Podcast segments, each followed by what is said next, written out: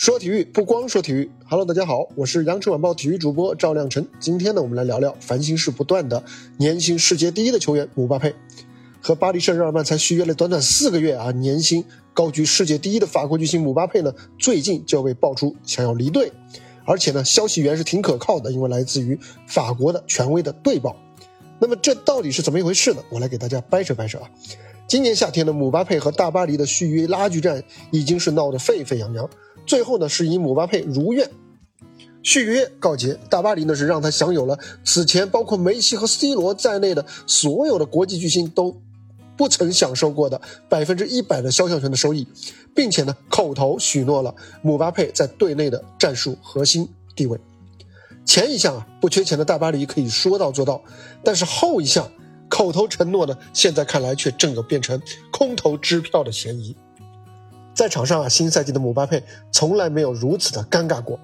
当姆巴佩忙于和大巴黎谈判的时候呢，梅西和内马尔已经在今年的夏天的季前训练当中完成了良好的磨合。梅西呢，在巴黎的第二年也开始融入了球队，而内马尔的伤病呢也已经恢复了。两人呢，在巴萨时期就富有默契，所以呢，在巴黎重新找到这种默契，其实还是一件简单的事情。姆巴佩呢，不想踢中锋。他希望在边路自由活动，但是呢，姆巴佩的技术特点和理想的位置都和内马尔存在了重合，所以呢，当内马尔和梅西如鱼得水的时候呢，在新帅加尔杰的战术体系当中，姆巴佩呢就会被更多的安排到了箭头的位置上。姆巴佩他不喜欢这个位置，而即便他偶尔游曳到了边路，和队友尤其是梅西的配合效率也是远远不及内马尔的。姆巴佩啊，原本是期待今年夏天通过这个谈判，通过续约来一举奠定自己在队内的位置，但是没有想到的是啊，在场上的处境甚至连上赛季都有所不如。赛季初他和内马尔来抢罚点球，就是姆巴佩这种内心的危机感的那一种外化的体现。而梅西呢，他不是一个拉帮结派的人。内马尔虽然说性格是桀骜不驯啊，但是呢，他也不会故意排挤他人。但是呢，无论如何啊，梅西和内马尔。两人的默契啊，确实是源自于从巴萨到巴黎多年的配合，这个不是姆巴佩一时半会儿能够追得上的。所以呢，在巴黎啊，身为法国头号球星的姆巴佩看起来是主人，但是在场上他却更像是登堂入室、无法自处的一个尴尬的客人。你要说姆巴佩是不是矫情呢？呃，有一点啊，毕竟无论是梅西还是内马尔，天才像他们那样的天才。在自己二十三岁的时候，也从来不曾像姆巴佩那样向自己所在的俱乐部来要求所谓的核心的特权。但是呢，同样不可忽视的是啊，在续约谈判当中提出自己的利益主张，这是姆巴佩自己的一个合法的权利。即便他所要求的在某种程度上在外界看来是特权，但是俱乐部作为球队的管理者，完全具有自主定夺的权利。相比之下，我觉得大巴黎的管理也许才是更大的问题。一方面，他们在夏天和姆巴佩的续约谈判的时候的做法就值得商榷。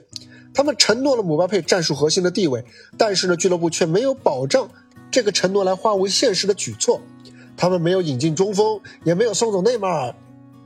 即便我们说啊，这些操作在具体的操作当中确实存在客观的困难，但是显然大巴黎并没有为达成这两个目标来尽全力。另外一方面，更加奇葩和狗血的是，有消息称他们组建了一支在社交媒体上来维护俱乐部声誉、来解决俱乐部问题的一个公关的团队。这个团队工作内容之一就是匿名攻击姆巴佩。他们希望能够通过这种攻击呢，来让姆巴佩感觉到受到了舆论的压力，从而知难而退。据说啊，姆巴佩在得知这件事以后，非常的不满，更加的不满了。尽管巴黎方面是目前对外是否认了这样一个传闻，但是呢，他们也并没有出示足够有力的证据来进行澄清。现在，大巴黎是连哄带骗啊，让这个姆巴佩续下了两年合同，而他们的如意算盘是，就算续约以后他们没有能够履行承诺，姆巴佩也势必会投鼠忌器。毕竟啊，他是处于这个职业生涯的上升期和黄金期。他肯定不愿意冒着被俱乐部冷藏两年的巨大的风险，但是啊，话说回来，如今的情况又有了变化。大巴黎通过公关手段来攻击姆巴佩这样一个传闻，如果能够被证实，那么姆巴佩的法律团队就有了一展身手的空间了。他们有机会来借此提出单方面的解除合同，这样姆巴佩甚至有可能可以以自由身来转会，那大巴黎可真是赔了夫人又折兵了。这件事情啊，给姆巴佩和大巴黎双方都留下了不同的教训。姆巴佩的教训在于，应该在合同当中，对于自己主张的权利来进行具体的、非常细致的界定，不应该给俱乐部留下巨大的诠释的空间。而大巴黎的教训则在于啊，空头支票也许能够一时帮助你搁置问题，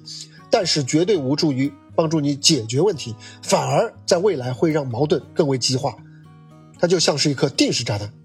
大巴黎这一次可以说是搬起石头砸了自己的脚。现在呢，姆巴佩 vs 大巴黎的第二季的肥皂剧的剧情啊，正在徐徐展开。大巴黎世界上最有钱的俱乐部，姆巴佩则是福布斯统计的2022到2023赛季全球收入最高的足球运动员，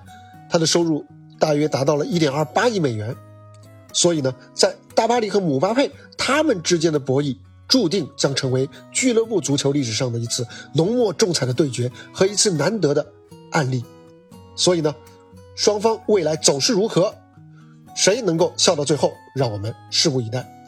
好了，这就是本期量化体坛的全部内容。欢迎点赞、收藏、留言、转发，我们下期接着聊，拜拜。